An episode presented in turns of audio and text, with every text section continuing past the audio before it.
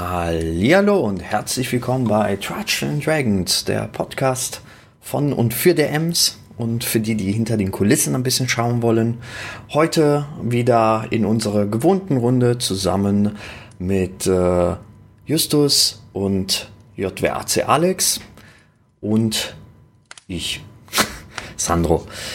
Ähm, vor dass wir loslegen und heute haben wir ein spannendes Thema, nämlich äh, Fallen und Rätseln, wie, wie wir diese verwenden, äh, wie wir, was wir davon halten und, äh, und ähnliches. Ähm, Stelle ich mal die typische Frage, wie ist es euch ergangen? Was gibt es Neues aus der, aus der D&D-Welt bei euch? Justus. Äh, ja, viel, viel. ich glaube, ich hatte letzte Folge schon mal anklingen lassen, dass es gerade so total viel startet bei mir. Ähm, und ja, so bin ich jetzt gerade bei, okay, bei D&D sind es aktuell nur drei Abenteuer, Schrägstrich Kampagnen, die am Laufen sind. Ähm, eine mit vielen Neulingen, da bin ich mal sehr gespannt, wie das noch läuft. Da hatten wir jetzt unsere erste Sitzung und hatten so ein bisschen mit den Charakteren, Charakteren warm werden. Ähm, da kann Alex vielleicht gleich mal was dazu sagen, weil er mit dabei ist. Ähm, dann haben wir eine dann haben Alex und ich zusammen eine Runde mit, mit einer alten Spielrunde wieder aufleben lassen, wo wir die Charaktere von vor fünf Jahren, sechs Jahren ähm, wieder spielen. Ui. Im Spiel 13 Jahre später. Ähm, und wir das wieder abwechselnd einzelne Abenteuer laufen, äh, äh, leiten. Und äh, es ist sehr schön, weil wir uns halt gesagt haben, okay, wir haben halt so einen, einen Grundrahmen, ähm, der sich um eine bestimmte Gruppierung dreht und äh, mit der Zeit werden die SpielerInnen vermutlich dann herausfinden, ähm, dass diese Gruppierung etwas macht und dass die Abenteuer, die sie die ganze Zeit bestehen, irgendwas mit dieser Gruppierung zu tun hatten, immer. Ähm, und das soll dann darauf hinauslaufen, dass sie die dann irgendwie vielleicht aufhalten, vielleicht ihnen helfen, was auch immer. Aber irgendwer mit ihnen tun. Und da hatten wir jetzt auch schon unser, den ersten Teil des ersten Abenteuers, ähm, was JWAC Alex geleitet hat. Ich nehme das jetzt mal vorweg, ne? Ja. ähm, Kannst du einfach Alex ich, sagen. Und ich äh, Spieler war und es war sehr cool, weil wir vorher halt ganz grob abgesprochen haben, wie wir das Abenteuer starten, damit wir anständig rein, reinsteigen. Ähm, ich wusste natürlich auch ganz grob, worum es gehen soll, damit wir uns gegenseitig nicht in die Quere kommen und zweimal das gleiche Abenteuer schreiben. Ähm, und das war aber, also ich muss sagen, das hat richtig, richtig Spaß gemacht, irgendwie ähm, zu wissen, okay, es sollen die in die Richtung gehen. Ich kann meinen Charakter ausspielen. Ich kann im Zweifel Alex ein bisschen unterstützen und sagen, okay, wir gehen halt jetzt. Wie wäre es, wenn wir in die und die Richtung gehen, die bestimmt die Richtung ist, die Alex will. und ähm, das ist. Nee, doch, es, es, hat sehr, sehr viel Spaß gemacht. Ähm, also ich. Ich finde gerade Spaß daran, ein Abenteuer zu spielen, von dem ich grob weiß, wo, in welche Richtung es gehen soll und was passieren soll. Ähm, das ja, kein Problem, keine Angst vor Spoilern sozusagen. Ja, und dann gibt es halt immer noch meine immerwährende verlorenen Minen von Verdelver-Runde, die im finalen, finalen, finalen Finale ist. Vielleicht. ähm, das ist super. Achtung, Achtung, Spoiler zum Abenteuer, aber das muss ich jetzt erzählen. Ja. Ähm, wer das äh, nicht kennt, muss wahrscheinlich fünf Minuten nach vorne spulen oder sowas. Ähm, wir, sind, wir sind jetzt schon in der, in der Wellenecho-Höhle angekommen. Und die Gruppe, also eine der, der Charaktere ist in der Zwischenzeit mal gestorben. Ähm, mein erster Charakter tot seit fünf Jahren. Yay! ähm, und der neue Charakter ist ähm, ehemaliges Mitglied der, der Rotmäntel, mhm. also der, der Verbrechergruppe Ach. aus Vandalen. Und weil ähm, Glasstaff nicht besiegt worden ist, dachte ich, okay, gut, der ist dann halt auch in der Höhle unterwegs und unterstützt den, den Oberbösewicht ein bisschen. Und äh, der, der neue Charakter ist quasi mit in der Höhle eingesetzt worden, hat da dann gemerkt, okay, nee, eigentlich habe ich keinen Bock mehr, hat die Karte von der Wellenecho-Höhle geklaut ähm, und äh, zufällig draußen die Charaktere gefunden, die gerade ein Grab gegraben haben für den ehemalig verstorbenen anderen Charakter. Und daraufhin sind sie halt erstmal Richtung Rotbrenner und Richtung Osma Bösewicht gegangen.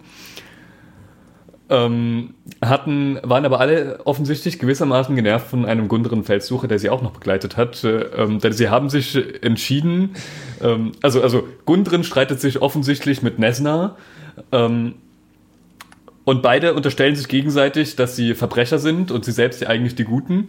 Und die Gruppe sagt, mir scheißegal, ihr wollt doch eh beide die, äh, die, die Zauberschmiede finden. Uns interessiert nur das archäologische Erbe dieser, dieser Städte. Also dann arbeiten wir halt erstmal zusammen und schauen mal nachher, wer der Gute oder der Böse ist oder auch nicht. Im Zweifel machen wir beide Dinge fest. ähm, ja, und da mussten wir das dann leider mitten im Kampf gegen einen äh, brennenden Totenschädel aufhören. Oh. Ich bin sehr gespannt, wie es weitergeht, weil, es bisher, weil diese, diese, also letzte Sitzung bestand, glaube ich, zur Hälfte echt aus dieser Diskussion zwischen Messner, Gundren und der Gruppe, die irgendwie so zwischen den Fronten steht und. Und tierisch genervt ist, dass sie sich nicht ihren Scheiß da ausarbeiten können. Ich, ich, ich, ja. ich möchte nur schon mal sagen, äh, dieser, dieser Flammenschädel hat bei uns für fast ein TPK gesorgt und da sind zwar ein Charakter ist komplett gestorben bei dem Kampf. Ja, bei uns haben sie sich da halbwegs geschickt zurückgezogen. Also sind ähm, ist in erster Richtung Bereich äh, Zauberschmiede und dann durch diesen schmalen Gang rüber. Haben bemerkt, oh, da sind Gegner. Wir gehen zurück und locken die Gegner in den schmalen Gang und das hat bisher ganz gut funktioniert. Aber Feuerbälle sind auch da bisher böse gewesen. Okay, also ziemlich viel los bei dir. Was, ja. äh, was ist mit dir, Alex? Naja, einmal die Sache auch mit Justus da, also einmal diese verlorene Minengruppe, da spiele ich, was ganz interessant ist, vor allem, wenn man einen Charakter spielt, der nicht unbedingt vielleicht auch hier so aufs Wissen aus, sondern ein bisschen so einfach den Tag lebt, genervt ist von diesen ganzen Konflikten da, man will doch nur die Höhle ansehen und der Charakter kann es nicht so gut mit Namen. Ich habe gemerkt, es ist verdammt schwierig, die Teile konsequent und nachvollziehbar zu verwechseln und welche dummen Namen du dir ausdenkst und einen Charakter auch fünf Sitzungen später wieder zu haben. Ja. Ich meine, ich schreibe das mittlerweile mit. Ob es Rotmäntel, Rotbrenner oder Rothüte sind und wer was gesagt hat, hätte ich nie gedacht. Ist, an, ja. Dann, das, wie gesagt, ich kenne das Abenteuer, ich weiß halt auch noch, was in den ganzen anderen Räumen in dieser Mine noch drin ist und was passieren könnte und welche Fraktionen noch auftreten können die auch noch Eisen im Feuer haben. Ja. Das wird nochmal interessant. Da, je nachdem wie es läuft, ohne zu spoilern, vielleicht die beiden anderen Fraktionen rein, Tür zu und wir schauen uns weiter das archäologische Erbe an, was weiß ich. Das wird sich zeigen. Ansonsten, die zweite Runde, ich spiele ja aktuell in drei Runden, das ist echt schön. Ist halt so eine eher Magitech-lastige Homebrew-Welt. Da läuft das Ganze, gibt es irgendwie nichts Neues und irgendwie hangeln wir uns da gerade irgendwie durch eine recht schwere Stelle, wo nicht ganz klar ist, was sind jetzt genau die Fronten und wo ist das Abenteuer und wie fährt das Ganze. Da muss man schauen. Das dritte ist, wo ich auch Coding mache, ähnlich jetzt mit Justus in der anderen Gruppe, wo wir eine gemeinsame Welt gemacht haben, wo es auch darum geht, wir kennen beide als Spieler den Plot. Und da neigt sich halt jetzt der zweite Arc langsam zu Ende, sodass ich da wahrscheinlich in zwei, drei Sitzungen wieder leiten werde.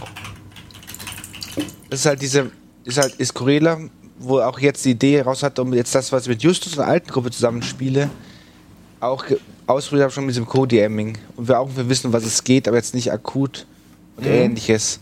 Was da jetzt halt auch da relevant wird jetzt, ist diese ganze Diskussion mit Übergabepunkte. Also schön ist, wenn mit Justus wir dann das Ganze machen, haben wir da schon mal Erfahrung für einmal hin und zurück. Ja. Ansonsten, das letzte, was ich aktuell noch leite, ist Rise of the Drow gefühlt jedes Mal, wenn ich dazu erzähle, also quasi wir spielen alle zwei Wochen, war es fast ein TPK. Ja. Von irgendwelchen Monstern, Ressourcenbilanzen. Noch ist niemand gestorben, sind immer gut dabei. Ich frage mich immer, wann es dazu kommt, dass ein Charakter final stirbt. Aktuell schaffen sie es immer und irgendwie, aber es ist sehr gritty. Und zuletzt haben, hat die Gruppe fast eine Brücke getötet. Warum? Naja, es war eine Brücke über einen reißenden Fluss. Alles war glitschig, es war dunkel neblig. Und er muss halt springen. Und der DC ist jetzt nicht einfach. Und wenn man sich halt nicht geschickt anstellt und schlecht würfelt, fällt man halt so 10 Meter in den reißenden Fluss, kriegt halt erstmal ein bisschen Fallschaden. Wenn man da noch untertaucht von der Strömung, äh, kriegt man wenig Luft. Wenn man zu lange unter der Strömung bleibt, kriegt man auch Schaden. Dann auch ein bisschen Schaden. Oder treibt ab in die Clip, wo es gefährlich ist. Und ja, Die haben die Gruppe jetzt die Hälfte der Brücke geschafft. Wir haben fast eine ganze Sitzung gebraucht, bis sie es irgendwie mit Seilen und so weiter rüber improvisiert haben. Und zwei der Charaktere sind schon fast am Ende. Dabei ist die Falle, die auf der Brücke von den Gegnern gebaut wurde, erst im zweiten Teil der Brücke. Das sehen Sie morgen. okay, also Endgegnerbrücke. Ja, ja. Irgendwie habe ich auch gedacht. Ich dachte mal, Bäume seien die Endgegner. Ich dachte immer, Türen sind die Endgegner. Und das nicht mal ein Random Orc Encounter. Aber dann, Sandro, wie läuft es bei dir so, nachdem wir nicht sehr viel zu erzählen hatten? ähm, ja, bei mir hat sich, äh, hat sich jetzt äh, in den letzten Wochen so ähm, heraus, heraus ein bisschen äh, kristallisiert. Na, anders, ich fange nochmal neu an. Äh, bei mir sind äh, zwei Gruppen habe ich jetzt neu angefangen. Also die sind halt mit der alten Kampagne durch gewesen. Das ist einmal meine Streaming-Gruppe, die Waterdeep Dragon Haze Gruppe. Da hatten wir ein sehr schönes Finale und haben jetzt äh, letzte Woche im Stream äh, ähm, mit Rime of the Frost Maiden angefangen mit komplett neue Charaktere mhm. und äh, komplett neue Geschichte, neues Setting. Ähm, sehr spannend, gefällt mir schon sehr gut. Äh, scheint, äh, hat sich so ein bisschen herauskristallisiert, dass äh, es sich alles um einen Barden dreht und seine Begleiter, die ihnen helfen. Ähm, ja, und von, von Town zu Town, äh, zu Town äh, rüberwandern und versuchen halt ein bisschen Freude wieder in den, äh, in den Dörfern zu bringen mit Hilfe von Gesang und Kunst. Äh, sehr cool. Und das zweite ist äh, Tomb of Annihilation, was ich äh, sagen muss, äh, einfach ein so krasser Brocken ist. Also ja, sie sind jetzt noch in der ersten Stadt, da ist alles noch gut, aber ich fürchte mich schon vor dem Moment, wo es in den Dschungel äh, losgeht. Und äh, ja, da, da, da bin ich sehr gespannt. Ähm, da muss man als Meister echt viel vorbereitet haben und mal gucken. Aber ich bin da gute Dinge. Ja, das sind so ungefähr die zwei Sachen, die jetzt zurzeit bei mir sehr stark los, also stattfinden. Ansonsten habe ich noch ein paar Spielergruppen, äh, wo, also wo ich Spieler bin, aber da, da ist jetzt in letzter Zeit ein bisschen weniger gewesen. Aber wenn wir doch schon mal über Thema Brücken oder die als Endgegner und ähnliches sind. Das, das ist eigentlich doch eine sehr schöne Überleitung doch zu unserem Thema Fallen und Rätseln. Ähm, da auch so eine Brücke oder ähnliches ja, und vor allem das Fallen in der Tiefe ein sehr bekanntes, wiederkehrendes Element bei Fallen sind. Nutzt ihr Fallen und äh, benutzt ihr viele Fallen äh, oder seid ihr eher Leute, die sagen, Fallen sind jetzt eher nicht so cool, will ich, versuche ich zu vermeiden oder baue ich nur sehr selten ein. Justus. Letzteres. Fang ähm, du doch an. Ja, also bei mir ist Letzteres. Ich bin, ich mache mir selbst über Fallen sehr, sehr selten Gedanken, weil ich mir in den meisten Fällen denke, so, wozu? Also irgendwie, es muss doch, es muss doch irgendeinen Grund geben, weshalb ich in meinen Wohnort, Haus, was auch immer, eine Falle einbaue. Und äh, ich habe selten eine, eine sinnvolle Erklärung dafür. Ähm, also gerade wenn es äh, um so Sachen geht wie, wenn ich meine Haustür öffne, dann äh, fällt mir ein Stapel Steine auf den Kopf. Ähm, wäre ein bisschen unpraktisch. Und, ähm, ja, deswegen baue ich äh, selten konkrete Fallen ein. Wenn dann eher sowas, ähm, dass irgendwie ein Raum von giftigen Pilzen bewohnt ist oder sowas. Ähm, wenn ich natürlich äh, vorgefertigte Abenteuer leite, dann sind sie halt mit drin, weil Fallen einfach sehr beliebt sind. Die gehören irgendwie so zum klassischen Dungeoneering, habe ich das Gefühl. Was ist denn deine Meinung dazu, Alex? Naja, die Frage ist halt immer, was eine Falle so als solches ist. Ist jetzt so eine rutschige Brücke, wenn es Skill Disease hat, schon eine Falle oder ist es was anderes? Ist eine Falle wirklich irgendwie nur die Trapdoor oder kann es auch irgendwie. Also, wo sich die Grenze oder ist es auch so ein Encounter? Hm. Ich meine, klar, im Dungeon fallen, irgendwie Falltüren und so weiter. Na gut, das gibt es, aber das ist doch langweilig. Da hast du die Leute, die irgendwie sagen, jetzt ist mir die Kamera runtergefallen beim Tisch schauen. nee, nochmal zurück. So, jetzt kann Max ja auch mit der Pause gleich cutten. es gibt ja Leute, die irgendwie dann sagen, ich gehe durch dieses Dungeon, schaue mich um, würfel auf Nachforschen, mache zwei Schritte, würfel nochmal auf Nachforschen. Das kann doch kein Spiel sein. Von daher, irgendwie muss man schauen, wie man das sinnvoll integriert, weil ich finde, sonst wird es relativ schnell so irgendwie wie ein, wie ein schlechtes Comic. Ja. Ähm, ich, ja, bitte noch was sagen. Ich sagte, ich überlege halt immer, was ist da schwierig an Durchgehen, was ist, kann man irgendwie machen und wo lohnt sich das auch jetzt irgendwie von der Geschichte. Weil es nicht passt, dann passt nicht. Und kann nicht eine locker eingehängte Haustür, einfach weil sie locker ist, auch eine Falle sein, wenn nicht aufpasst und sie einfach mal runterfällt? Ja. Wer hättest du, Sandro? Ja, ich, ich habe so ein bisschen aufgesaugt, was ihr gesagt habt. Also ich, ich bin ja auch einer, ich benutze Fallen recht selten. Ich bin eher der Rätselmensch als der Fallenmensch. Ähm, aber da kommen wir vielleicht später noch zu. Ähm, aber aber zu, zu euren Sachen, da, da habe ich direkt ein paar Sachen. Also Justus, zu, der, zu dem Thema, da bin ich vollkommen bei dir. Mit den äh, ähm, Fallen müssen passen. Weil in öfter, äh, des Öfteren machen sie einfach keinen ja, ergeben wenig Sinn, dass sie da sind. Ähm, wo ein guter Beispiel, wo, wo es in Ordnung ist, wäre zum Beispiel bei mir bei diesen Rotbrenner, heißen sie auf Deutsch, in diesem Rotbrenner-Hideout da. Ähm, da gibt es ja zum Beispiel auch diese eine Falle recht, äh, recht am Anfang äh, auf die Richtung Kapelle. Da ist es aber in Ordnung zum Beispiel, weil man weiß, dass die Rotbrenner eigentlich woanders rausgehen, dass das wirklich eigentlich eher so ja. abgedichtet ist, damit halt Leute, die da reinkommen, nicht wirklich reinkommen. Und es macht Sinn, dass die anderen halt andere Ausgänge haben, die sie nutzen, wo dieses Problem halt nicht vorhanden ist. Das ist eine Falle, wo ich sage, okay, kann ich mir vorstellen, dass jetzt diese Gruppierung diese, äh, diese Falle dort dargestellt äh, hat. Man ja. muss sich halt meiner Meinung nach immer ein bisschen überlegen, die Personen, die da wohnen, sollen sich selbst ja nicht äh, äh, einsperren oder, oder einen Nachteil haben, dass diese Falle da ist.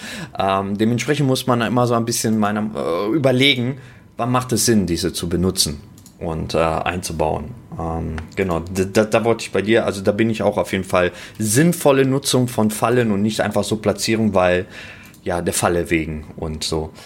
Äh, und äh, bei dir, Alex, da hatte ich auch noch eine, eine Sache, ähm, dieses ja ständige Würfeln. Ähm, da kann man ja sehr gut ja sowas wie Passive Perception ja nutzen, der dafür ja. eigentlich gedacht ist, dass man nicht ständig, ähm, sie so gesehen, äh, äh ja, jede Sekunde darauf würfeln, ob etwas da ist, sondern halt in einen Raum kommen und wenn ihre passive Perception ja hoch genug ist, würden sie ja mitkriegen, dass da irgendetwas nicht stimmt oder sowas. Genau, also. genau, genau, genau. Aber da kommen jetzt die meta ins Spiel. Die Leute wissen, dass sie im Dungeon sind, ja. die Charaktere sind vielleicht auch Fallen Dungeoneers. Das heißt, die schauen sich aktiv um und damit geht Passive Perception nicht.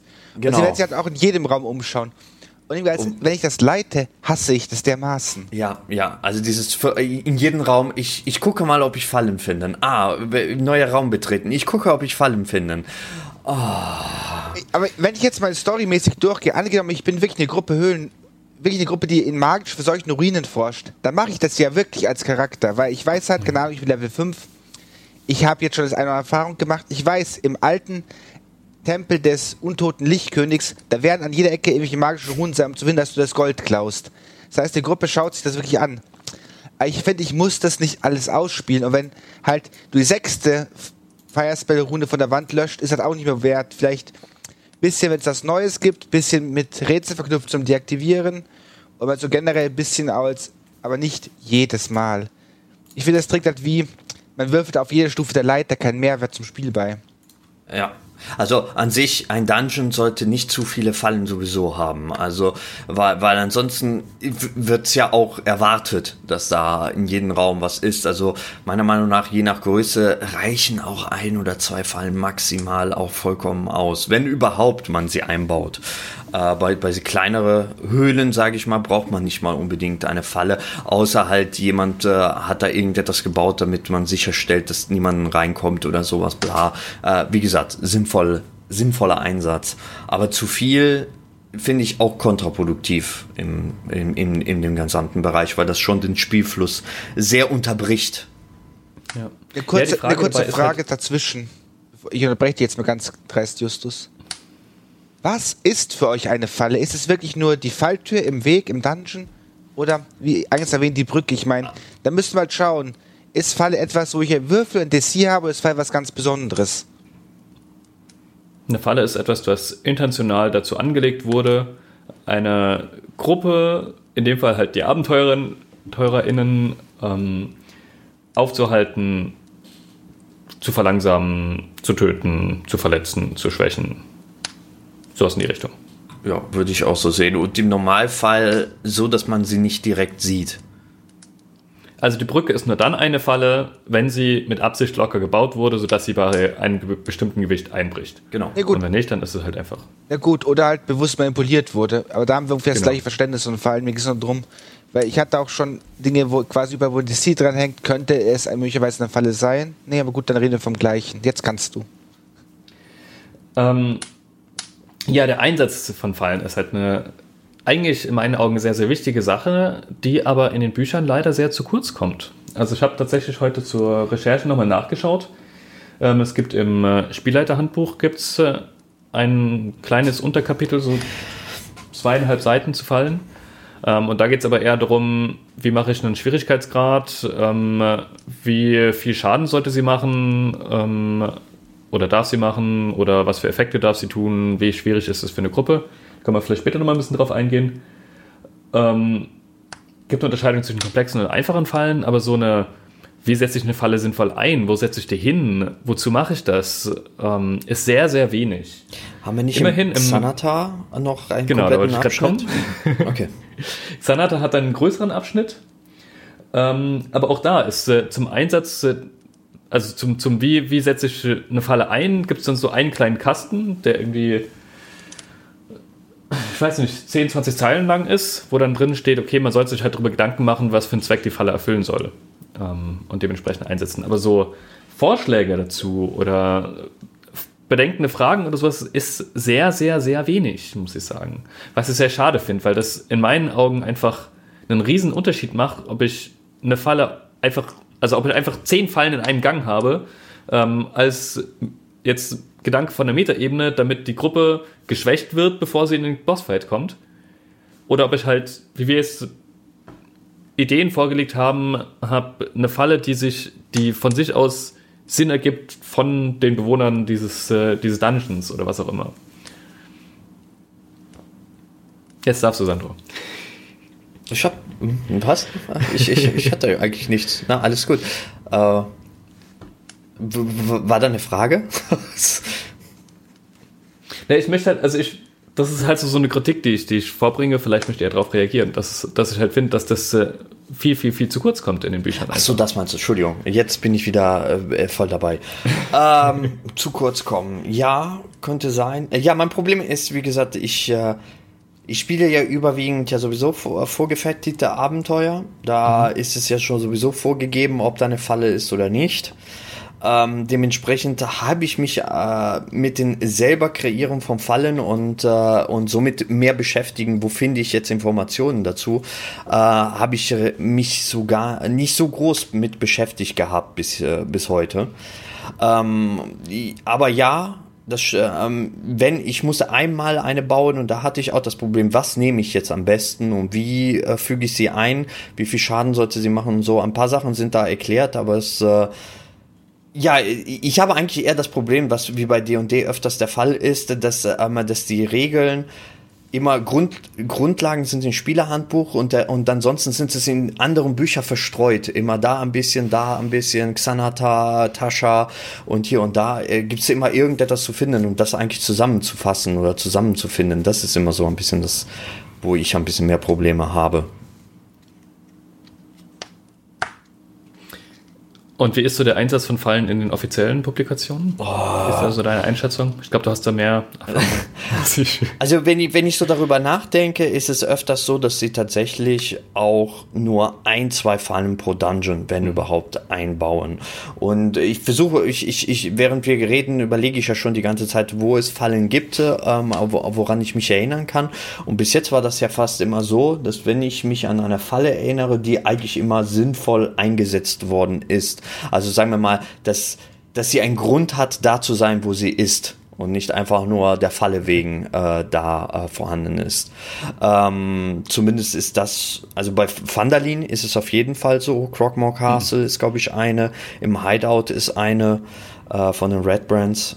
Das sind so die zwei Fallen, die, mir, an die ich auf jeden Fall denke. Ich weiß nicht, ob es in der Echo Wave Cave auch noch eine Falle gibt. Da kann ich mich gerade aus dem Kopf nicht so erinnern. Aber wie gesagt, es war immer eigentlich recht gut gesetzt. Bis jetzt. Okay. Was es so gab. Also ich würde schon sagen, dass das Wizard of the Coast zumindest in den offiziellen Abenteuer oder anders in den neueren offiziellen Abenteuer da eigentlich eine recht gute in, in eine recht gute Richtung geht. Mhm interessanter Einblick, weil, wie gesagt, ich dieser Beweis verdorben beim ersten Kaufabenteuer und da habe ich gefühlt an manchen Stellen sehr viele Fallen so gehabt oder auch nicht. Aber okay. Welche? an sich finde ich so Fallen eher das Salz in der Suppe, weil wenn du zu viel hast, wird es einfach langweilig. Aber mhm. wie schon gesagt, das wie richtig platzieren und dann wie ist ja auch herausfordernd, weil ich finde halt die sechste Falltür langweilig. Ja. Und es ist fast immer sowieso die, Fall, die typische Falltür, die in ein äh, Spießloch äh, oder einfach nur in ein Loch fällt. Das ist so in Großen und Ganzen fast immer die Falle. Oder irgendein Bolzen, der von A nach B geschossen wird. Also ich, ich finde es sehr lustig, dass du gerade ähm, die verlorenen Minen von Van Delver positiv hervorgehoben hast, weil genau da bin ich dauernd genervt davon. Okay, also interessant. Der, ganz, ganz am Anfang, jetzt Achtung wieder Spoiler, ähm, der Pfad vom ah, Überfall ja, stimmt. zum zum Goblin Hideout. Eine Schlingfalle und eine Grubenfalle. Was sollen die bewirken? Das ist ein Pfad, den die Goblins offensichtlich dauernd gehen. Und es hält, also es bringt niemanden um oder sowas, es hält jemanden für zwei Minuten länger auf.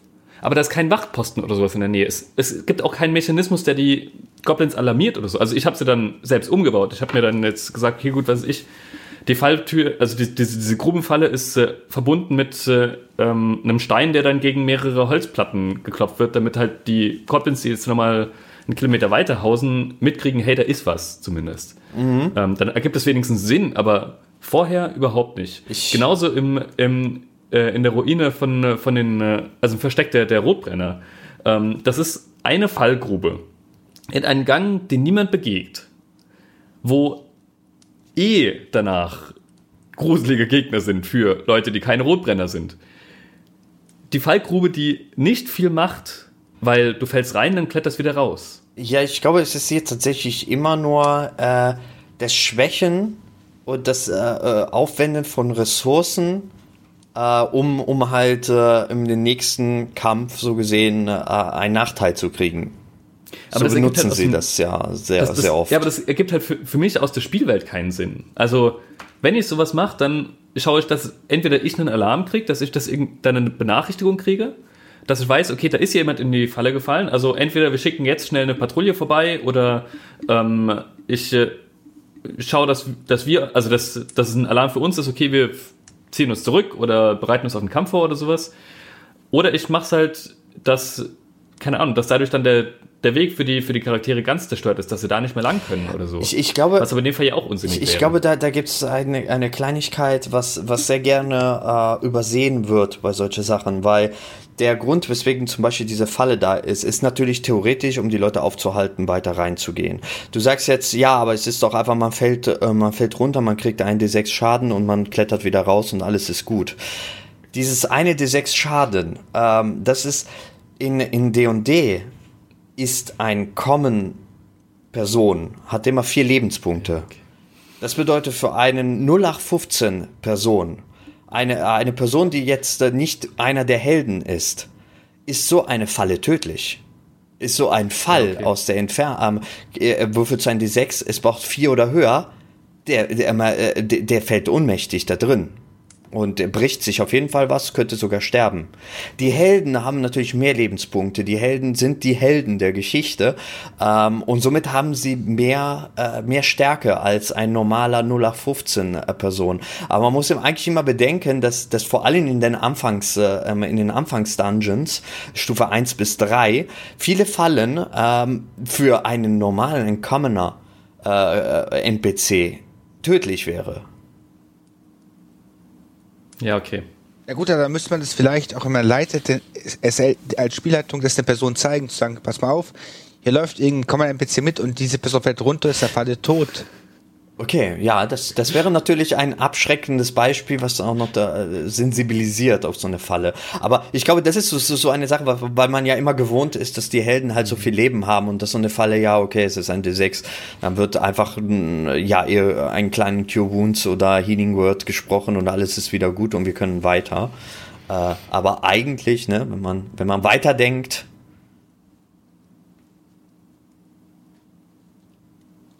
Ja, okay, das stimmt. Gut, dann lass uns vielleicht mal. Ich würde eigentlich mal ganz gerne sammeln, ne? ähm, zu welchen Zwecken man Fallen einbaut. Und zwar gibt es, gibt da zwei Ebenen. Es gibt da einmal die Zwecke, die ich als Spielleitung auf der Metaebene machen möchte. Und es gibt die Zweck, den, den Zweck in der Spielwelt, wozu sie gebaut wurden. Ähm, von mir aus können wir beides bereden. Ich wäre dafür, dass wir erstmal uns darüber Gedanken machen, wie es, was, was für Gründe es in der Spielwelt gibt, eine Falle zu bauen und zu, aus welchen Gründen ich vielleicht was für eine Art von Falle baue. Also ich kann es mal gerne vorlegen. Ich habe zum Beispiel jetzt eben erwähnt, ähm, um mich zu warnen. Also Beispiel bei den Goblins, die bauen eine Fallgrube. Wer reinfällt, löst einen Mechanismus aus, wodurch es ein Geklapper gibt. Okay, dann denke ich mir als äh, Spielerperson oder, oder als, als äh, Spielercharakter erstmal gut, dann war ich halt jetzt laut, doof gewesen. Weiß aber nicht, was daraus folgt. Für die Goblins, die ein bisschen entfernt wohnen, heißt es, oh, da ist uns jemand auf der Fährte. Wir müssen uns, äh, wir müssen vorsichtig sein, müssen uns irgendwie auf den Kampf vorbereiten oder sowas in der Art. Ähm, oder vielleicht unsere, was ich, die, die verdächtigen Gegenstände vergraben oder was auch immer. Das ist eine Möglichkeit. Übrigens auch sehr schön, gerade in einem, in einem größeren Dungeon, ähm, dann auch, um dann entsprechende Vorkehrungen zu treffen und vielleicht auch bestimmte Gänge zu verschließen oder sowas. Weitere Ideen von euch? Ich denke mal auch mal, um irgendwelche Sachen vor diesen Commoner oder den Peasants einfach zu schützen, wie gerade Sandro eingeführt hat. Das ist etwas, was quasi ich jetzt auch mal so gesehen habe, aber nie aktiv gemacht habe, weil in der Gegend, wo ich meistens bin, mit einer Gruppe war, gab es halt selten noch Peasants, die davor geschützt werden sollten. Weil sowas ist eine Idee. Ansonsten, wie du gesagt hast, Alarme. Vielleicht aber auch einfach, um auch irgendwie jetzt wirklich das Leben schwer zu machen, weil du den falschen Weg bist, gegangen bist.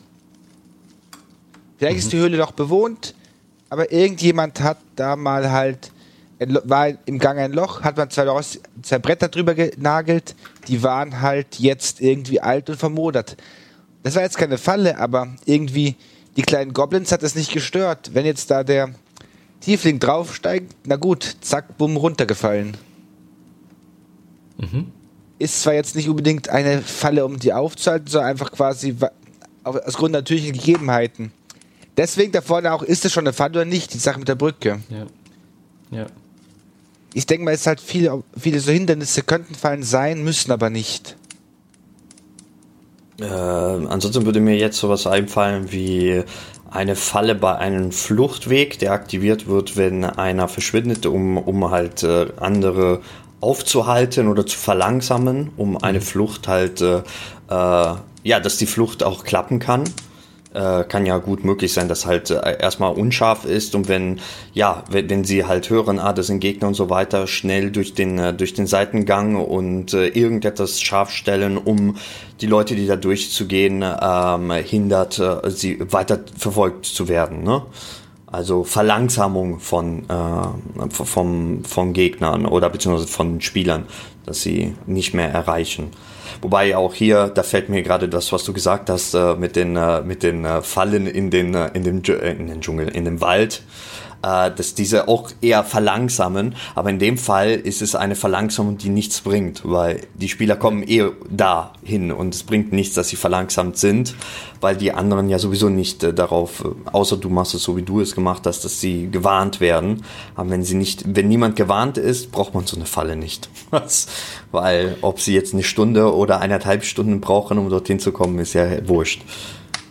Gut, es gibt äh, ich glaube, das war in, in, in dem Xanatar-Textabschnitt, da gibt es den Vorschlag, dass äh, wenn du eine Gegend hast, wo du regelmäßig Patrouillen hast, ah. dass du dort äh, ähm, mögliche Eindringlinge verlangsamst, damit die Patrouillen dann irgendwann vorbeikommen. Mhm. Ähm, Das ist eine Idee. So eine Netzfalle, die einen halt festhält, das typische, ja, in den Bäumen. Hängt man dann plötzlich da so, Schlingfalle. Ja. Mm. Was ich mir noch dachte, ist, ähm, also ich meine, wenn du, wenn du den klassischen, das, den, den Klassiker hast, dass du irgendwie deinen, deinen Eingang, also gerade zum Beispiel, wenn du eine Verbrecherorganisation bist oder sowas, dann mhm. willst du ja schon irgendwie deinen Eingang schützen ähm, und willst verdeckt sein. Dann hast du vielleicht eine, also dann, dann hast du wahrscheinlich eine Kombination aus einem Geheimgang, den du selbst nimmst, und dem anderen Gang, der gespickt mit Fallen ist, um, falls dort wirklich mal Leute durchgehen wollten, ähm, dass die dann davon abgehalten werden. Wobei da dann halt das Problem ist, wenn du das mit Fallen spickst, dann machst, weißt du ja irgendwie auch darauf hin, dass dahinter was ist. Ähm, also das ist quasi fast schon ein Aushängeschild so hier zur Diebesgilde. Ähm, also vom, vom, zum Thema Schützen bin ich immer so hin und her gerissen. Weil ich mir denke, also, wenn, wenn, wenn ich eine, eine Schatztruhe habe oder sowas, an die will ich ja normalerweise ab und zu mal rangehen. Also muss es ja eine Falle sein, die ich relativ einfach deaktivieren kann, damit ich da rankomme. Ja. Aber wenn es sie einfach zu deaktivieren ist, dann ist es auch für die Spieler leicht zu deaktivieren. Gut, man muss dann vielleicht den Mechanismus kennen oder sowas, oder man muss wissen, dass eine Falle ist. Das ist vielleicht eine Argumentation, die man da bringen kann. Ähm ja, aber irgendwie habe ich das Gefühl, dass es in vielen Fällen nicht so ist. Also auch wieder Beispiel verlorene Mine von Fadelva. Achtung, Spoiler. Im, Müssen wir, glaube ich, nicht mal sagen. ähm, hinten in der, in der Wellenäschehöhle. Da gibt es in, in dem Tempelraum gibt's die Statue mit den zwei Glasaugen. So, es steht explizit drin. Die sehen aus wie Edelsteine, sind aber wertlose Glasaugen. Und trotzdem, wenn du sie entfernst, bricht, stürzt die Decke ein. Warum? Das also, das ist nicht schützenswert. Naja, in meinen naja, Augen. naja, da geht's, da geht's, glaube ich, wahrscheinlich drum, wenn du Leute hast, die dein Grab plünd Tempel plündern wollen, klauen die auch die Edelsteine und dann zack, bumm, weg. Das ist, glaube ich, wiederum ein Bestrafmechanismus, um die Spieler, also hier sind wir wieder außerhalb des Ingame, sondern eher auf der Metaebene, um, um dieses Greediness der Spieler ein bisschen zu zügeln mhm. oder zu beizubringen. Nicht alles, was du entfernst, äh, also wenn du was entfernst, kann es zu Konsequenzen führen. Und manchmal ist sogar das, was du rauskriegst, dann nicht mal was wertvoll und du hast dich selbst in Gefahr gebracht für nichts. Na gut, äh, gerade diesem Tempel sehe ich halt durchaus ähnlich wie jetzt zum Beispiel ägyptische Pyramiden einfach Grabräuber fernzuhalten. Die Leute wissen, wenn sie was rausziehen, ja. vielleicht kriegen sie auch nur unnützen Dreck, aber im Prinzip ist, setzt ihr Leben aufs Spiel. Auch hier ist wahrscheinlich wieder nicht unbedingt die Helden, aber die kommen da vielleicht auch, dass der halt irgendjemand damals geklaut hat, da ist ihm Deck auf den Kopf gefallen, dieser Person, und fertig. Deshalb macht man das nicht mehr. Mir fehlt auch noch ein sehr schönes Beispiel, wo das, was du gesagt hast, äh, tatsächlich wiederum funktioniert, Justus. Und das war die ähm, ein äh, aus der DM gilt Erweiterungsabenteuer für Waterdeep. Äh, das hieß die Blaue Allee. Und die Blaue Allee ist eigentlich ein Dungeon, der ein komplettes Rätsel- und Fallen-Dungeon. Also der besteht nur aus Rätsel und Fallen. Aber das, der Hintergrund war ja die, in dem er mal bei diesen, äh, dass, dass ein Magier einfach Spaß hatte, hat einen Dungeon gebaut, in dem er Leute reinschickt, um zu gucken, wie weit sie kommen und ob sie, äh, ob sie was rausholen. Also da will er selber ja wahrscheinlich nicht an die Sachen ran. Und selbst wenn, ist er Magier, er portet sich und alles ist gut. Ähm, sondern er hat's ja explizit gebaut, um zu schauen, äh, um, um sich zu amüsieren an Leute, um Abenteuergruppen, die scheitern.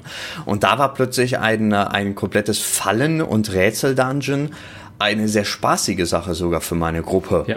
Also, da, war, aber, aber die gingen ja auch da rein mit dem Wissen, äh, dass, dass da Rätsel und Fallen so gesehen an der Tagesordnung sind.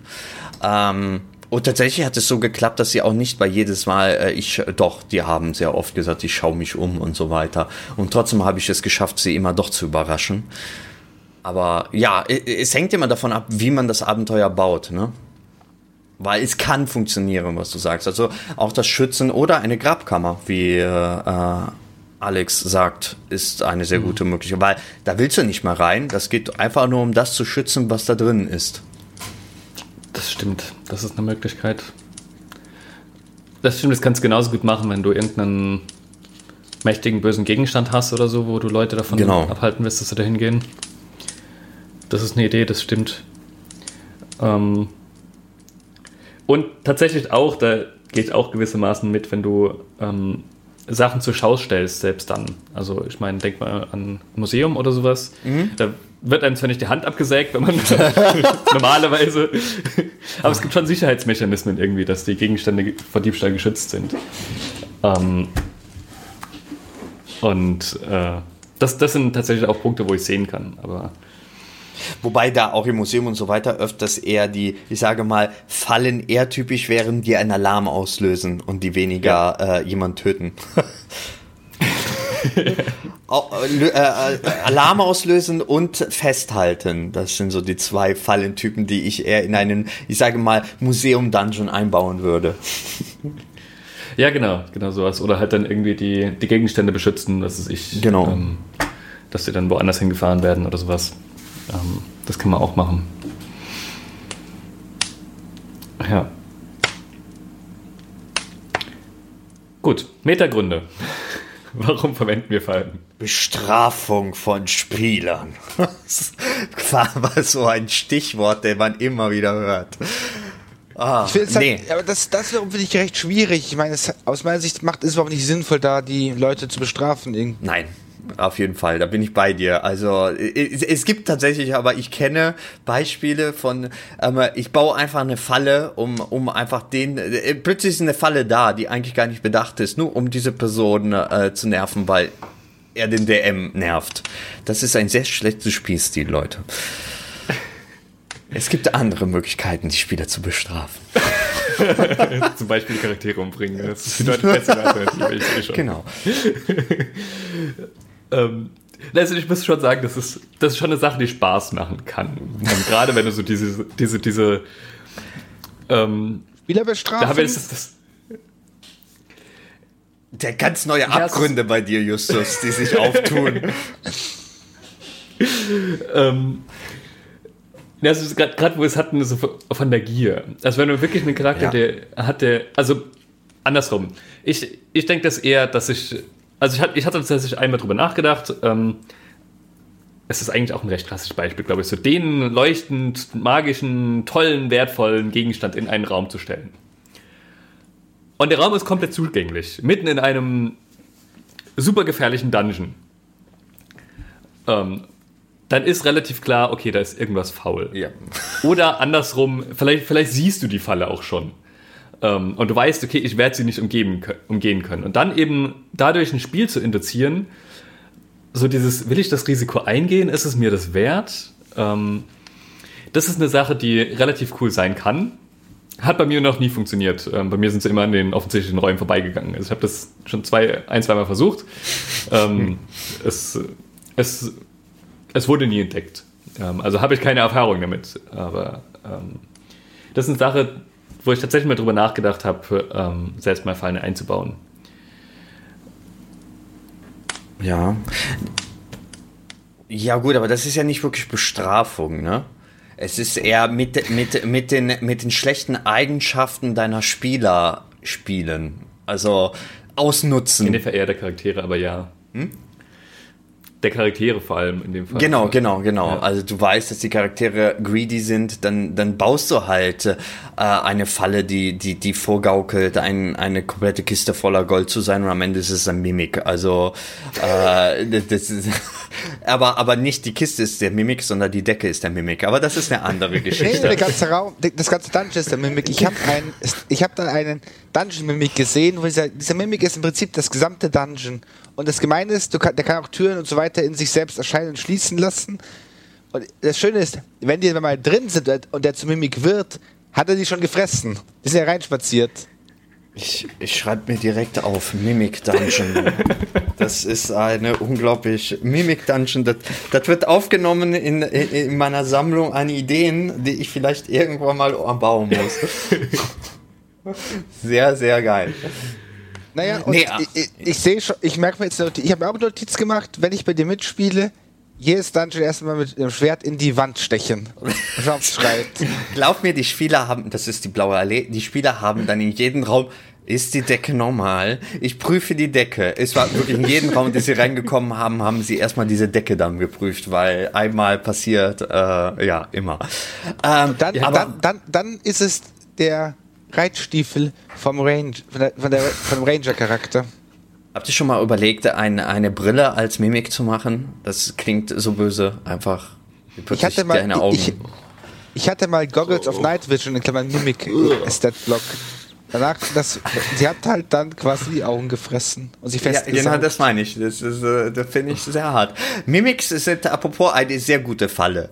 Mimics sind lebende Fallen und die sind super. Die kann man immer die, einbauen. Sie wurden auch, glaube ich, so gebaut, ne? Ja. Ähm, das ich überlege gerade, habe ich jemals ein Mimik eingebaut? Du hast noch nie ein Mimik eingebaut? Ich weiß es nicht. Unbedingt ein Mimik einbauen. Vielleicht in meinem allerersten Abenteuer. Ich könnte das nachschauen. Die Aufzeige dazu habe ich noch. Das macht vor allem die Spieler so krass paranoid. Das ist so schön. also, ich versuche das eigentlich mit meinen Spielen abzuerziehen, dass sie nicht zu paranoid werden, weil es in meinen Augen so das. Ja. Also, Gerade wenn du durch jeden Raum gehst und sagst, ich äh, stoße erstmal mit meiner Elf-Fuß-Stange alles ab.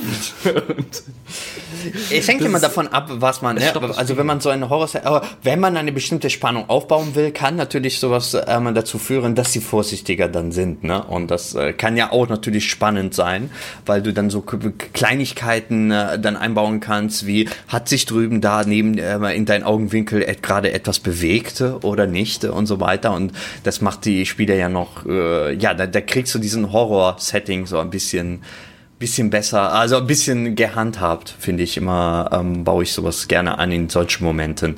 Aber ja, im Normalfall, wenn sie irgendwie ein Hideout von irgendeiner Bande untersuchen, ist es eher kontraproduktiv, wenn sie einfach jeden Raum eine Stunde einfach damit verbringen, nach Pfannen zu suchen oder ähnliches.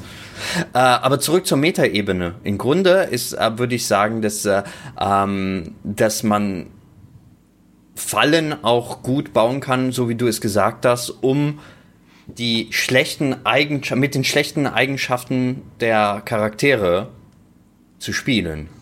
Und Nicht sie in, in moralischen und äh, äh, in, in äh, Situationen halt zu bringen, wo du weißt, äh, werden Sie, werden Sie die Gefahr äh, in Kauf nehmen, um, um Ihre schlechte Eigenschaft zu befriedigen, oder, oder werden Sie sich doch zurückhalten? Und da kann ja auch sogar sehr schöne Gespräche RP-mäßig dann entstehen, weil dann andere Leute sagen, nein, lass das und so.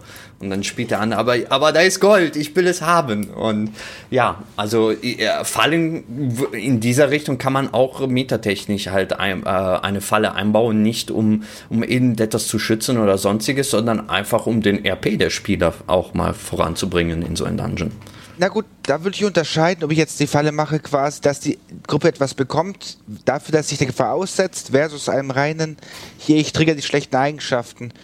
Wer jetzt zum Beispiel jetzt in mal das Fate-System wieder anschaut, da ist es ja so, angenommen, Justus hat die Eigenschaft, schlechte Eigenschaft gierig. Da kann ich sagen, pass mal auf, du kriegst im Spiel einen Vorteil, wenn ich jetzt diese Eigenschaft ausnutze und dir halt dieses Gold hinstelle, wo du weißt, dass die Falle da ist. Dann sagt Justus Charakter, ich nehme jetzt quasi meinen Vorteil, den ich später habe und setze mich jetzt der Gefahr bewusst aus. Hm. Okay. Ich habe Fate noch nie gespielt. Es äh, klingt interessant. Das, das Stichwort wäre da, Aspekte reizen. Damit, damit kannst du halt, kriegst du quasi so einen Fate-Punkt. Damit kannst du später einen Aspekt erschaffen, der dir hilft. Zum Beispiel, du nimmst jetzt irgendwie, weil du sich die Falle ausgesetzt hast, hat, hat Justus hat das Gold nicht bekommen, hat mächtig einen auf den Finger bekommen, hat jetzt eine gebrochene Hand, aber hat eben diesen Fate-Punkt. Wenig später ist Justus in der Wüste und stellt fest, er braucht unbedingt Wasser. Dann sagt er, hm, ich habe doch garantiert, meine Flasche des unendlichen Wassers eingepackt. Und dann sage ich, hm, hast du es wirklich? Er sagt, ja klar, hier ist der Fade-Punkt, ich schaffe jetzt einen Aspekt. Oh Wunder, Justus hat wirklich die Flasche des unendlichen Wassers eingepackt gehabt für sich und seine Gruppe. Das, ja, siehst du, das ist. Und das finde ich als Mechanik irgendwie recht schön, aber das gibt halt D&D von Regeln und Konzept nicht her. Deswegen, wenn ich jetzt Fate spiele, habe ich viel mehr so in Richtung Fallen und auch Dinge, die getriggert werden können, auch viel mehr diese Charaktere anspielen als bei D&D. Bei D&D ist er rollenspielmäßig ganz schön, aber es belohnt die Charaktere nicht, es bestraft und du hast noch ein Malus für länger. Hängt davon ja. ab, was du daraus machst. Ne? Du kannst theoretisch auch eine Belohnung am Ende setzen. Wenn sie Ja, es aber schaffen, welche? da ein magisches Item. Das typische. Oder, oder wenn sie es besonders cool gemacht haben, es gibt ja immer noch die Möglichkeit, was sehr oft vergessen wird, das ist diese Inspiration, Inspiration. der Ems Inspiration äh, noch Ja. gibt, äh, mit dem man auch belohnen kann. Jetzt frage ich dich ernsthaft, was bringt deine Inspiration außer einem Strich auf dem Charakterbogen? Es ist eigentlich kein Vorteil, es ist komplett irgendwie nicht sinnvoll. Eigentlich, eigentlich wort, wörtlich Vorteil. Äh, Also der, äh, einmal Advantage halt auf einen Wurf und äh, vielleicht in irgendeiner Situation, wo es wirklich entscheidend ist, dass äh, er die Probe schafft, kann er es, hat er sich den Vorteil, dass er eine höhere Chance hat, das zu bestehen. Aber wisst ihr, Leute, soweit braucht ihr gar nicht zu denken. Weil wenn ich weiß, ich spiele einen gierigen Charakter und ich sehe die Falle und ich sehe dahinter das Teil, ich würde reinrennen. Du schon, aber. Ja, Ja. klar, natürlich, du schon, aber du spielst ja auch ganz anders. Ich meine, du spiel, ich würde jetzt auch jetzt in die Fraktion der erfahrenen Rollenspielenden sticken, den halt irgendwie jetzt auch nicht so wichtig ist, Hauptsache für den Plot oder für die Story. Gut, die, die Frage, ob das was mit Erfahrung zu tun hat oder mit äh, Spielstil, sei mal dahingestellt. Da müssen wir nicht jetzt drüber diskutieren. Das, wir, das klingt, glaube ich, immer wieder an. Ich würde mich eher zu den äh, äh, Spielenden der Taschenlampenfallenlasser äh, zählen. Ja, ähm, ja, ja, soweit, dass ich sogar. Ich habe jetzt auch eine, World of Darkness Runde angefangen. Ich habe fast keine Ahnung von dem System. Wir spielen Werwölfe und mein Spielleiter meinte zu mir, ja, du solltest äh, Willenskraft auf äh, Maximum machen. Ansonsten besteht die Möglichkeit recht einfach, dass Vampire dich Gedanken kontrollieren. Und ich denke mir, hey geil, sie können mich Gedanken kontrollieren. Ich mache meine Willenskraft extra nicht auf auf 10. Ja, normalerweise ist ja das, was man nicht kann, äh, manchmal äh, RP-technisch gesehen äh, sogar bringt einem sogar weiter als nur das, was man gut kann. Das ist auch immer das Erste, was ich meinen. Spielern immer, wenn sie einen Charakter bauen und aber ich würde alle Werte recht hoch haben ne, und so weiter. Man sage ich ein Dumpstat zu haben oder irgendein Wert richtig niedrig kann genauso spannend sein wie der eine, wo du richtig gut drin bist. na gut, da kommt aber jetzt dieses Computerrollenspielmäßige durch, wo ich sage, ich klicke auf Song plus 1, bis ich wirklich alles ausgenutzt und oben habe. Ja, Na gut, aber, Aber jetzt vielleicht mal zurück zum Thema genau, Fallen. genau, genau, Fallen. Wir sind sonst in die Laberfalle gefallen. Ähm, ja, Charaktere Schwächen hatten wir vorhin schon öfters mal angesprochen, noch als Meta-Grund dafür. Ähm, beziehungsweise Ressourcen ziehen. Es muss ja, also das, das muss man muss ich zugute halten, steht auch mit drin, es muss nicht immer ähm, nur HP ziehen, sondern es kann auch sein, keine Ahnung, wenn ich äh, wir sind alle von, von Spinnennetzen äh, in Spinnennetze reingelaufen und jetzt müssen wir halt eine Fackel abgeben, ähm, um die alle zu verbrennen. Oder wir geben einen Feuer, einen Zauberslot auf, damit wir brennende Hände machen können, um das wegzubrennen oder sowas. Zauberslots- Das ist auch eine Möglichkeit. Zauberslots äh, verbraten ist immer sehr hart für einen Magier, vor allem in den ersten Stufen, weil das ihn schon sehr, sehr stark einschränkt. Wollte ich gerade sagen. Als, als Mag wirkender Charakter lieber verlierst du die Hälfte der HP als einen von deinen zwei Zauberslots. Ja. Stufe 1 auf jeden Fall. Nee, es, Ja. es können auch Zeitressourcen sein. Ich meine, an, wieder dann beim Fluchtweg-Szenario mit Spinnenweben, die halt dann runterfallen oder Schutt, der runterfällt. Dann willst du halt, dass die andere Seite einfach viel schneller Weg gewinnt. Und wenn jetzt irgendeine Verfolgungsjagd hast, es kann es das quasi jetzt für deinen anderen zwischen Leben und Tod entscheiden. Oder halt Sachen, die auf Zeit gehen. Also wenn sie nur eine bestimmte Zeit haben, um ans Ziel zu kommen, ansonsten passieren schlimme Dinge, dann ist das halt äh, immer, dann, dann ist einfach auch eine Falle, die einfach Zeit frisst, äh, genauso schlimm wie eine Falle, die dir Schaden bereitet. Genau, und da, das, da habe ich mir ein total gutes Abenteuer gespielt. Da war es irgendwie so, da ich mir gedacht, ja, keine Ahnung, Falltür bricht ab, hat halt so ein blödes Rohrventil kaputt gemacht. Da war der Schutzmechanismus auch irgendwie, die hat, das hat, die, dann hat heißes Wasser die Grabkammer überflutet. Hm. Das war halt quasi, wir haben alle gedacht, ja, ja, hier dieses 1D6, sonst was Fallschaden. Wir sind Level 5. Aber dass halt dann der Plot quasi rausgenommen wurde, das war interessant. Das hat viel mehr Möglichkeit gegeben. Und da kommen wir jetzt auch wieder über die Schutzfunktion. Da hat die Falle halt eine richtige Schutzfunktion, weil die Falle gilt jetzt quasi nicht als irgendwie nur zum Schwächen und Ressourcen ziehen, sondern die hat auch quasi dann eine massiv negative Konsequenz gehabt. Ja, ja, das stimmt. Im Zweifel auch Beweise vernichten oder sowas ging vielleicht auch. Ja, das ist auch immer so eine Sache. Beweise vernichten kann auch äh, entscheidend sein.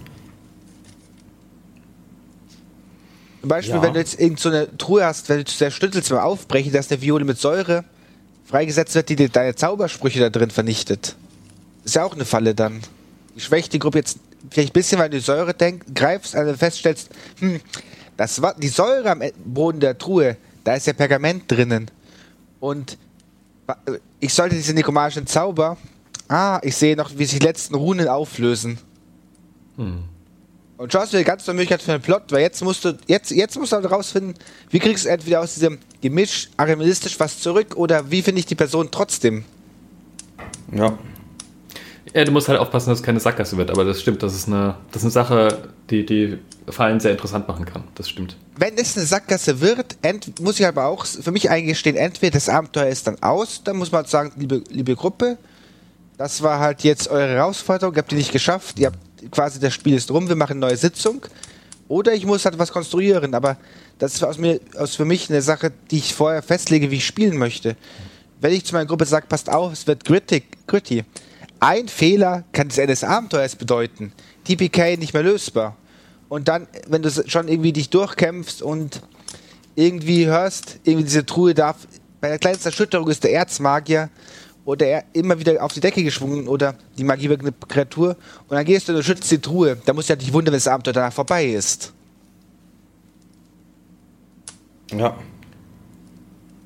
Gut, das stimmt, dann hast du halt, das ist vielleicht auch eine, eine Metamotivation, wenn du so dieses herausfordernde Spiel hast, ähm, wofür ja im Endeffekt auch, also dass das äh, äh, Tumor of, of Horrors, gerade mal des Schreckens, ähm, ist ja darauf ausgelegt. Ähm, da geht es ja weniger um das äh, besonders schöne inhaltliche Rollenspiel, sondern geht es ja darum, bin ich ein besonders guter Dungeoneer oder ähm, bin ich nicht so gut? Und das ist natürlich gespickt von allen möglichen Fallen. Wobei auch da, ich habe so ist ein bisschen ein paar Absätze überflogen.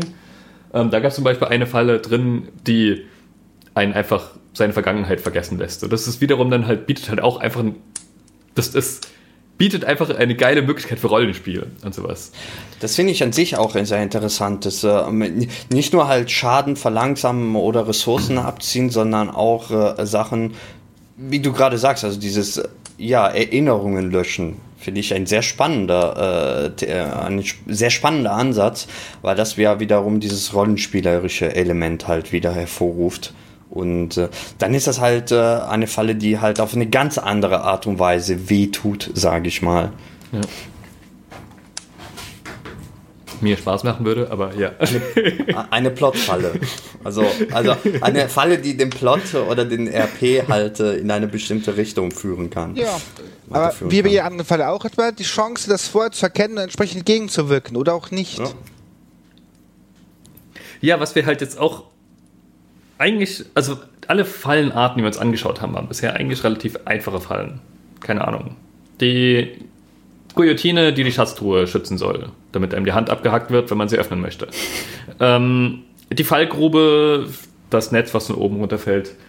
Ähm, was wir tatsächlich noch gar nicht betrachtet haben, was äh, auch in den, in, äh, im DMG auch schon mit drin ist, im Spielleiterhandbuch und äh, sehr ausführlich in Xanatas, sind die sogenannten komplexen Fallen. Das, die hat man wahrscheinlich auch im, im äh, Tomb of Horrors wahrscheinlich auch relativ viel drin. Das sind im Endeffekt ist eine Kombination von vielen Einzelteilen. Das ist dann hier eine sich schwingende Klinge und dann direkt dahinter dann die rollenden Steine oder was auch immer. Das sind die, wo man in Computerspielen dann halt seine, die Geschicklichkeit gefragt ist, damit man da irgendwie durchkommt. Ähm, und im, naja, in Dungeons Dragons sind es halt dann die großen Hindernisse, die man im Endeffekt abhandeln kann, wie ein Monster oder sowas, ähm, wo auch empfohlen wird, dass man tatsächlich in die Initiative geht und entscheidet, was man macht und wie man diese Fallen Stück für Stück auflöst. Ähm, Habe ich persönlich noch überhaupt nicht verwendet. Habt ihr sowas schon verwendet Ja. oder gefunden? Und ich habe dazu auch mal, so viel wenig gibt, ein Buch gekauft, Treacherous Traps, kann ich sehr empfehlen. Da ist halt irgendwie 250 verschiedene Fallen. Ich, ist von- ich werde es auch noch dann im Beitrag verlinken. Da haben die halt von einfachen Fallen, wie jetzt dieser quasi ga, der Raum füllt sich mit Wasser und Gas hin zu irgendwelchen interessanteren Fallen mit Triggern gefunden. Sie beschreiben auch recht schön quasi, was die Ziele sind. Wir haben schon vieles gesagt. Und sie haben halt auch so Empfehlungen für welches Level, welcher Schaden, welche Fallenkonstruktion kann man verwenden. Mhm. Da gibt es auch viele komplexe Fallen. und die haben sich auch, auch so die Frage, wie kann man das Ganze deaktivieren, dass man halt irgendwie nicht da kommt. Und gerade hier ist solche, solche Sachen wie jetzt hier in Richtung was ich da gesehen habe, ist so quasi so eine Art Plattform, die sich runterschraubt mit mechanisch bestimmten Punkten geht es immer tiefer. Und unten ist halt Wasser und oben rutscht halt die Decke mit. Mhm. Und da, so, da ist der Trick, dass du halt. Jetzt geht es in Richtung Rätsel über, zum Deaktivieren, wie du es kombinieren musst, wie du Runen stecken musst, dass das Wasser halt aufhört, dann da zu sein. Aber im Endeffekt, du musst halt trotzdem mehrere kleine Teilaufgaben genau. lösen, um. Ja. Genau. Das, Oder das ist halt die Idee von komplexen Fallen, ja. Oder was auch möglich ist, äh, dass man eine komplexe Falle mit Hilfe einer Skill Challenge halt löst. Es geht in die Richtung, ja. Genau. genau. Also, das, also es gibt die Möglichkeit, das über Rätsel zu machen äh, oder Teilaufgaben und so weiter. Oder halt, dass einfach äh, das, die Geschicklichkeit halt der ganzen Gruppe an dieser Stelle gefragt ist, um rüberzukommen. Und äh, ja.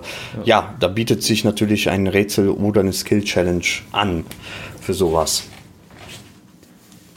Äh, aber nein, ich habe tatsächlich sowas, glaube ich, noch nicht eingebaut gehabt. Also zumindest kann ich mich an keinen erinnern. Selbst in der blauen Allee gab es, glaube ich, in dem Sinne keine komplexe Falle. Also eine komplexe Falle ist doch eigentlich in dem Moment, wo es auch eine Art Initiative oder sowas gibt. Ne? Also genau. eine Komponente, eine, äh, einen ständigen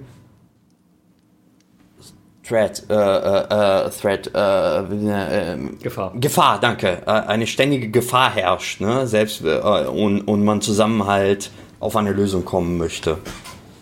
Ja, meistens ist es eine Kombination aus mehreren, dass du eine grundlegend dauerhaft anhaltende Gefahr hast, weiß ich, die sich drehenden Klingen, und dann hast du dynamische Elemente, die mal mit reinkommen, die ich Fallklinge, die alle drei Runden runterfällt. Okay. Ich, ich hätte einfach direkt äh, an, an äh, Star Wars die, die Müllpresse, das ist so, doch so ein typische. So, das ist auch, ist auch ein schönes Beispiel, ja. Also das ja. wäre so der, der erste, ne? Die Wände, die langsam sich zusammenziehen und man irgendwie eine Lösung finden muss, vor dass man zerquetscht wird. Stimmt. Das genau. wäre so, so, so. Ja, Oder halt. Ich denke mal, gibt es viele, aber ich denke mal, das darf man auch nicht übertreiben, weil sonst wird es langweilig. Du musst halt immer einen wichtigen Weg finden. Gerade so Rätsel lösen. Mit Initiative finde ich halt irgendwie recht, recht schwierig, weil du bist ja wieder so im starren System vom Kampf und Initiative und dir fehlt viel Dynamik. Da würde ich bei solchen Dingen eventuell eher sagen, liebe Leute, jedes Mal eine Aktion macht, passiert irgendwas anderes, aber ich würde jetzt nicht so stark in Initiativen Reihenfolge gehen, weil ich glaube, das macht halt wieder was kaputt. Ja, zumal du hast einfach Leute, die auch vielleicht eine Idee haben und für eine Runde was tun und danach halt nicht so kreativ sind und dann halt drei Runden, jedes Mal, wenn sie dran sind, ähm, ich gebe weiter, ich habe keine Ahnung, was ich tue oder sowas, äh, ist natürlich auch für die ein bisschen schade, weil wenn sie gezwungen sind, dass sie jetzt handeln müssen, da finde ich das, was du sagst, dass man halt nicht mit Initiative, oh, der in den Stream ist äh, äh Missklick, sorry. Missklick, ja. Da waren wir. okay. Da habe ich auszusehen den, äh, äh, den Studiomodus ausgeschalten. Okay. Und offensichtlich hat es dann direkt übernommen. Ja. Okay. Ähm, was war ich gerade am sagen? Jetzt hast du mich rausgebracht. Fang nochmal neu an, es geht bei Initiative. Ja. Genau, äh, das, das, ne, ne, die Initiative ist äh, immer. Es gibt ja immer Leute, die Initiativen halt nicht so ähm, die nicht immer eine Idee haben, was sie tun. Und da ist es natürlich immer ein bisschen doof für die, wenn sie immer wieder drankommen, weil sie in der Initiative dann dran sind und immer sagen müssen, ich gebe ab. Das, das ist sowieso ein, ein Problem. Also das, ich, ich würde auch nur so komplexe Fallen, sage ich mal, einbauen, ähm, wenn ich weiß, dass die Leute auch Spaß an sowas haben und halt äh, Spaß an, auch an, an kreativ sein ähm, um, um, um äh, Ideen halt, um, um Lösungswege zu finden zusammen. Nicht jeder steht auf sowas halt, ne? Ich, ich für meinen Teil liebe es. Ja gut, ich denke mal, jetzt, wenn wir in Richtung hier komplexe Fallen gehen, wir haben jetzt noch über den zweiten Teil, die Rätsel, überhaupt noch nicht gesprochen. Weil ich, ich Fallen und Rätsel gerade zum Deaktivieren und so weiter hängt ja stark zusammen doch manchmal, also zumindest für mich. Ja. Ich denke mal, vielleicht, dass wir, wir dafür auf die nächste Folge gehen müssen, weil sonst sind wir einfach eh, glaube ich, noch relativ lange dran war Justus eine Sache, ähm, zum Beispiel, weil, weil du gerade sagst, einmal echt, weil Fallen und Rätsel sehr nah beieinander. Äh, nur ein simples Beispiel hier, ne? Äh, ich weiß nicht, in welchem Film das war. Ich glaube, äh, Da Vinci Code oder irgendwie sowas. Die typische kleine Box, wo man irgendetwas darauf einstellen muss und wenn man falsch einstellt, da drinnen äh, das Ganze mit Säure, äh, den Pergamente da drin ist, zerstört wird. Da hast du ja, ja so gesehen okay. die Falle da, äh, da, da, dass da drin halt das ausgelöst wird und das Ganze kannst du umgehen durch einen Rätsel und wenn du sie richtig löst, kriegst du deine Belohnung, wenn du sie falsch löst, äh, zerstörst du vielleicht äh, das, das Item, wonach du suchst. Das wäre so eine typische Zusammenbindung von beides. Das heißt, das Rätsel löst dann die Falle aus. Ja, okay. Genau, genau, genau. Oder das Rätsel, äh, äh, also löst die Falle aus. Oder unterbindet sie. Also wie nennt sich das? Je also, nachdem, wie du es siehst. Genau. das, ja, genau. Aber ja, ich denke auch, dass wir, dass, dass das ein Thema für sich ist und dass wir heute schon sehr viel äh, Zeit mit Fallen verbracht haben, dass wir das Ganze in einen Zweiteiler machen wieder und dann diesen zweiten Teil Rätsel äh, dann beim nächsten Mal besprechen. Ähm, ja, zusammengefasst kann man sagen, auf jeden Fall Fallen können einiges bringen, wenn sie richtig benutzt werden. Ich glaube, wir sind uns mittlerweile über den, äh, über den heutigen Tag, haben wir auf jeden Fall festgestellt, dass äh, das richtige Einsetzen an den richtigen Orten sehr viel entscheidet, ob die Falle äh, eine gute Falle ist oder nicht. Ähm, aber gerne würde ich eurem Fazit zu dem Ganzen. Ähm, habt ihr heute was mitnehmen können ähm, beim Thema Fallen? Werdet ihr was anderes machen in Zukunft oder werdet ihr es weiterhin so handhaben wie bisher? Na gut, ich mache mal hier das Kurze. Ich, werd, ich habe jetzt nicht viel Neues mitgenommen und auch nicht viel anders handhaben. Wir haben uns, glaube ich, da sehr, relativ sehr einig. Das Einzige, was ich nochmal betonen möchte, ist, vielleicht sind Fallen nicht unbedingt dafür da, Mitspielende zu bestrafen, sondern eher das Abenteuer interessant zu machen.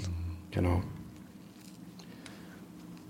Ja, ähm, ich für meinen Teil kann sagen, okay, vielleicht nutze ich dann doch mal Fallen. ähm, das so, als ich höre. Scheint, scheint wohl doch ein paar Gründe zu geben, dass es vielleicht ganz sinnvoll, dass man sie ganz sinnvoll schön einbauen kann. Aber ja, sinnvoll, schön sollte es sein, passend und es sollte. Ich bin immer noch der Meinung, es sollte ein Spiel induzieren und nicht einfach nur.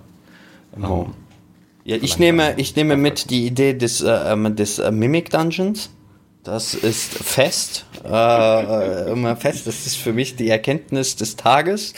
Ähm, nee, aber ansonsten würde ich so zusammenfassen, wie alles andere in D&D nicht übertreibende, also nicht zu viel benutzen, sondern an den, an, an den, in den richtigen Momenten einsetzen, um um halt eine neue Spannung oder einen neuen Element reinzubringen, statt diese auszuschlachten und immer wieder zu benutzen.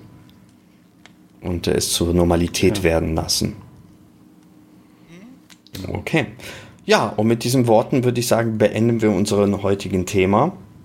Ähm, und äh, kommen, äh, genau, und ansonsten äh, ähm, ja, das war Dungeons and Dragons, das äh, Podcast, den wir monatlich aufnehmen. Ähm, ja, auf äh, trudgeondragons.de äh, findet man uns äh, und die, immer die neuen Folgen, beziehungsweise Spotify und iTunes, äh, also Podcast. Äh, und äh, ja, findet man auf jeden Fall den Podcast. Und ansonsten sind wir alle in den deutschsprachigen Discord-Channel der, der von D&D äh, zu finden. Und vielleicht möchtet ihr noch kurz erwähnen, wo ihr sonst auch persönlich noch sonst zu finden seid, falls man euch Fragen stellen möchte. Also so etwa einmal im Monat bin ich auch auf Twitter unterwegs. ähm, Ich, ich glaube, wenn man Fragen mich hat, ist es am besten, am sinnvollsten, mich über, auf Discord direkt anzuschreiben. Just Your ist da mein Nickname. Ähm, auf Twitter ist auch mein Nickname Just Your, aber der Twitter-Handle ist noch alt. Das ist noch Just Moon. Ähm, und im Tannelorn-Forum kann man auch ab und zu mal meinen Namen lesen. Ich habe letztens festgestellt, 75% meiner Beiträge im Tannelorn-Forum sind unter Vornspiele und äh, Sachen zum Lachen. Aber ich diskutiere auch ab und zu mal bei D&D-Sachen mit, wenn es nicht um Power Gaming-Teile geht, die mich nicht so interessieren. Echt nicht? Nee, irgendwie. Höchstens vielleicht, um zu wissen, wie ich genau das terminieren, äh, äh die, äh, untergraben kann. Und ähm, mit meinen Bauerngaming, nein, Bauerngaming mache ich auch nicht. So schlimm bin ich nicht. Aber ja. Genau. Das war's eigentlich. Ich bin Justus. Danke fürs Zuhören. Auch von mir vielen Dank fürs Zuhören für diese Folge. Mein Nickname ist wie überall JWC Alex. Man findet mich auf Twitter, man findet mich auf Discord. Man findet mich wahrscheinlich an vielen anderen Stellen im Internet genauso. Wenn man mich dort anschreibt, in der Regel antworte ich auch, sofern ich eine Benachrichtigung bekomme. Je nachdem, wo er mich anschreibt, kann es zwischen sofort und mehreren Tagen dauern. Aber ja. Ansonsten, wenn eine, kann man auch uns alle hier mit einem Kommentar zu unserem Beitrag erreichen. Antworten wir auch. Genau. Ja, und äh, ich bin der Sandro und äh, mich findet man unter dem Nicknamen Melredor auf äh, Twitter, und auch auf Twitch. Da streame ich äh, alle zwei Wochen, in, in, jeder gerade Woche, montags 18 Uhr, äh, jetzt Rime of the Frost Maiden. Nachdem wir ja Waterdeep beendet haben, da kann man nämlich auf jeden Fall finden. Und ansonsten, wie gesagt, auf Twitter und auf andere Social Media Kanäle immer unter dem Namen Melredor. Und äh, ja, ich bedanke mich ansonsten herzlich bei allen Zuhörern und wünsche euch noch viel Spaß mit dem Tag und äh, äh, bis zum nächsten Mal. Tschüss. Ciao.